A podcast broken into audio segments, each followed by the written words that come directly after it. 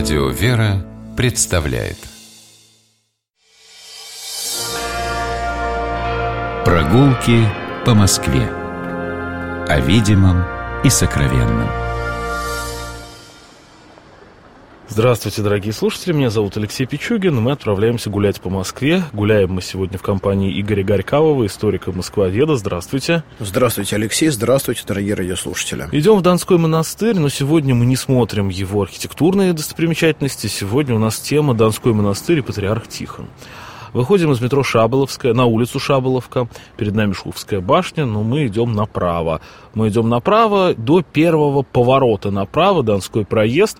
Мы поворачиваем туда, идем по нему, и уже слева от нас стены Донского монастыря. И вот здесь, Алексей, предлагаю нам сделать сегодня первую остановку, потому что сами по себе стены Донской обители замечательный памятник э, русской фортификации конца 17 века, ведь обитель это стояла на южных поступах к Москве, это монастырь Сторожа, как тогда называли подобные обители. И я хочу обратить ваше внимание, что стены эти начали строиться еще в 1686 году, а потом достраивались на пожертвование вдовы дьяка Якова Аверкевича Кириллова, э, знакомого нам по палатам на Берсеневской набережной. И постепенно, двигаясь вдоль этих могучих стен, мы подходим с вами к Тихвинской церкви, которая является одним из э, главных мест памяти о пребывании здесь святейшего патриарха Тихона. 19 мая 1922 года э, в Донской монастырь из московского Троицкого митрополичьего подворья, э, в то время захваченного сторонниками обновленчества, в качестве узника прибыл патриарх Тихон. И святитель оказался в монастыре под домашним арестом в двух комнатах монашеских келей, так называемых казначейских келей, которые примыкали вот к этому самому Тихвинскому храму. А почему мы здесь остановились с вами, Алексей?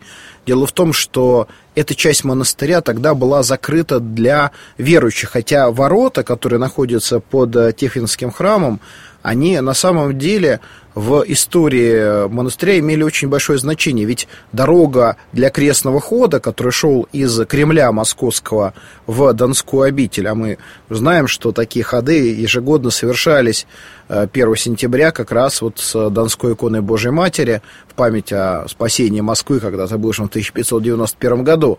Так вот, крестный ход входил, конечно, не через те врата, которые находятся около колокольни, а вот здесь это была прямая дорога к московскому центру.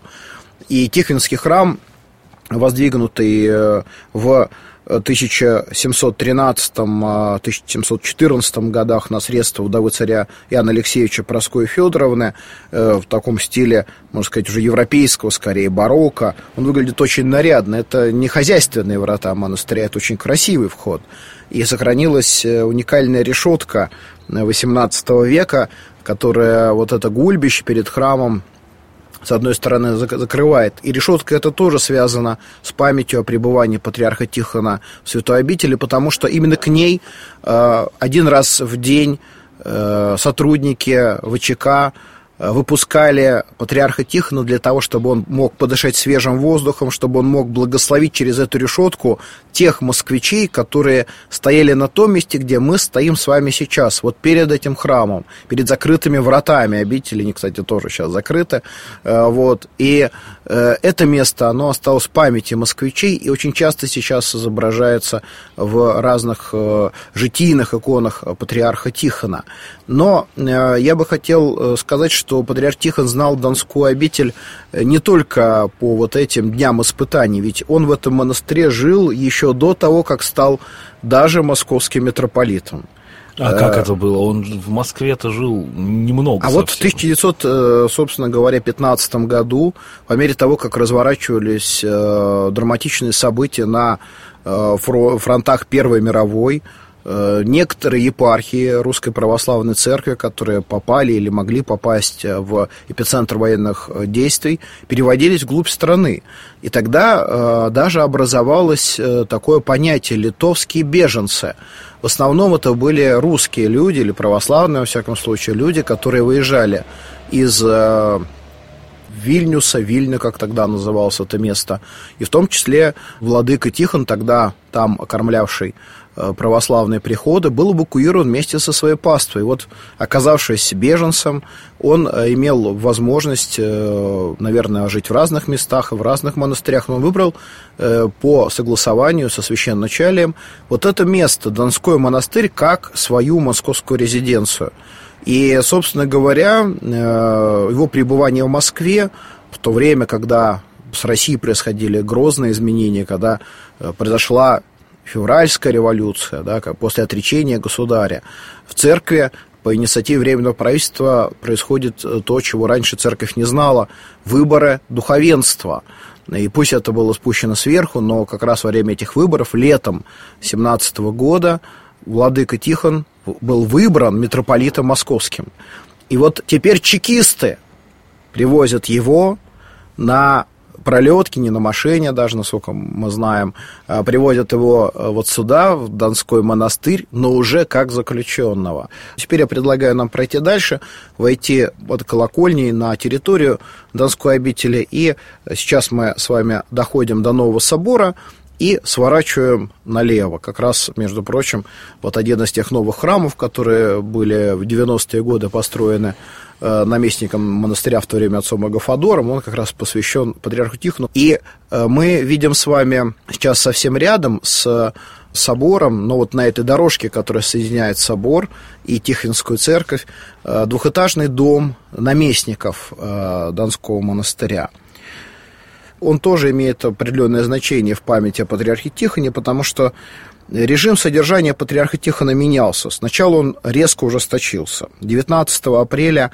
1923 года э, патриарх Тихон под стражей был доставлен во внутреннюю тюрьму ГПУ на Лубянке все шло, конечно, к расстрелу. И мы знаем, что это был один из вариантов развития событий, который рассматривался. Такой рассматривался, и Ленин был сторонником, и Троцкий был сторонником расстрела патриарха Тихона. Его хотели обвинить в э, сопротивлении изъятию церковных ценностей. И, конечно, э, судебный процесс уже фактически был назначен как раз вот э, в апреле 23 года. Но протесты международной общественности и жесткая позиция Великобритании э, и необходимость советской России как-то налаживать отношения с другими государствами, в том числе и торговые, все это повлияло на завершение э, судебного процесса, и патриарх Тихон пошел на определенный компромисс, обратившись с воззванием, назвав себя не врагом советской власти, но это было необходимо, потому что пока он находился в жестком тюремном заключении, изоляции, обновленцы,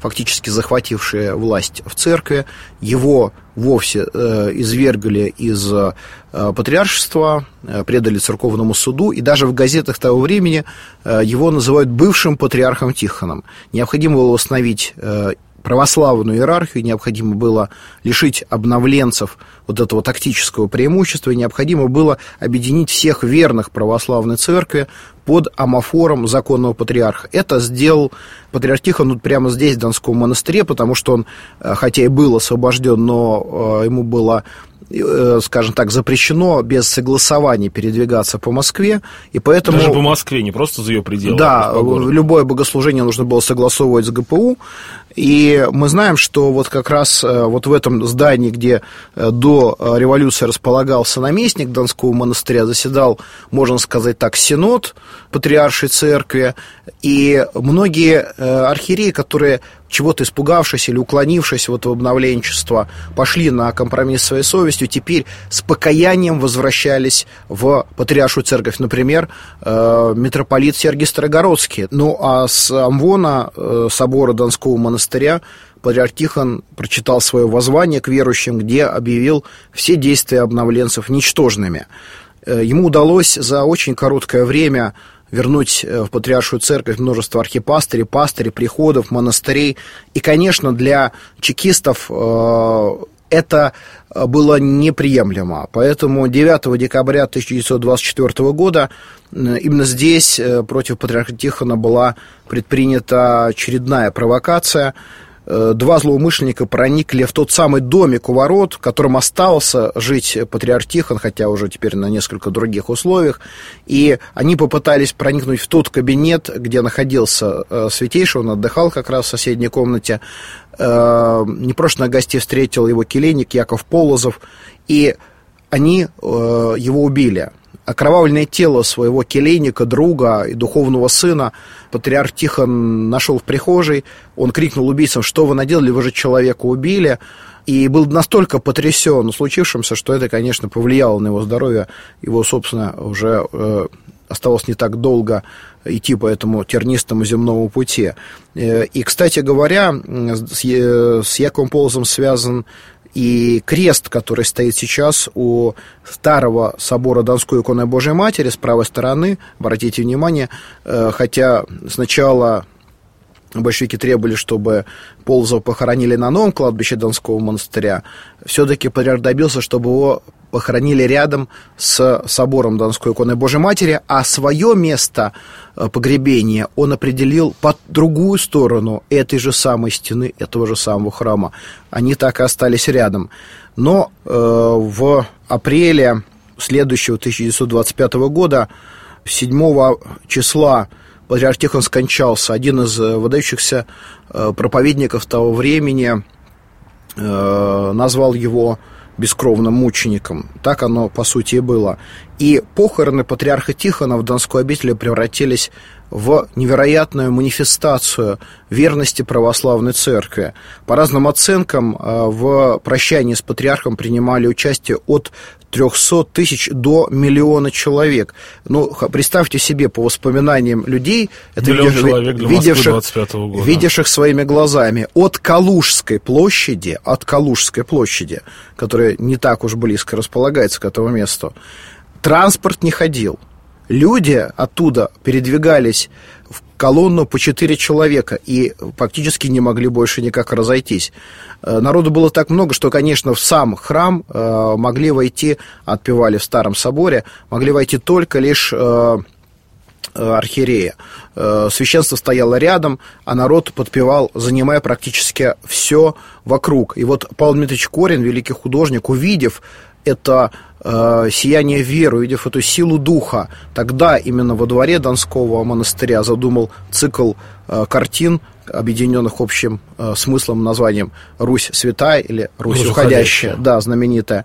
И, вы знаете, как раз с Донским монастырем связана история обретения мощей патриарха Тихона, потому что они были э, погребены рядом с, э, фактически в самом э, Донском соборе, то есть Старом Донском соборе, и в начале 30-х годов монашеская жизнь в монастыре была прервана, его заняли советские учреждения, и до 1946 года в стенах обители богослужения не проводились. И когда верующие вернулись в 1946 году, была первая попытка э, хотя бы понять э, вот останки патриарха Тихона, погребенные здесь 12 э, апреля 25 года, они целы или нет, искали, смотрели и не нашли тело патриарха Тихона. И у многих верующих сложилось впечатление, что вот в эти годы могила была сквернена, раскопана, она действительно раскапывалась, кто-то там что-то искал. И... А кто-то, кстати говоря, вспомнил, что митрополит Александр Веденский обновленческий служил в облачении, в облачении очень похожем, да, на облачение патриарха Тихона. И вот это было, в общем-то, э, известно очень многим, и так, в общем-то, люди с этим смирились. Но в 92 году, после поджога, э, трапезная часть вот этого древнего собора, она сильно пострадала. И тогда было принято решение по инициативе группы московских священнослужителей, которые обратились к святейшему патриарху Алексею, начать новое исследование могилы патриарха Тихона. И эти поиски венчались успехом. Но на глубине 4 метров только удалось обнаружить гроб патриарха, который был к тому же подкопан как бы под вот древние основания этого собора. И таким образом мощи патриарха Тихона вернулись в русскую церковь именно тогда, когда сам свидетель был уже прославлен, в 89 году это произошло, именно тогда, когда его молитва нам была особенно нужна в эпоху церковного возрождения. Спасибо, Игорь Горька, вы историк Москвовета. Мы сегодня знакомились с монастырем, Донским монастырем эпохи патриарха Тихона.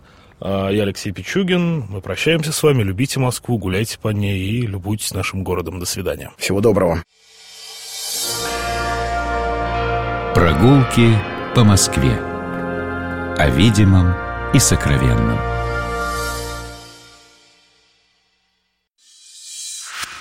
Программа «Прогулки по Москве» произведена при поддержке Комитета общественных связей правительства Москвы.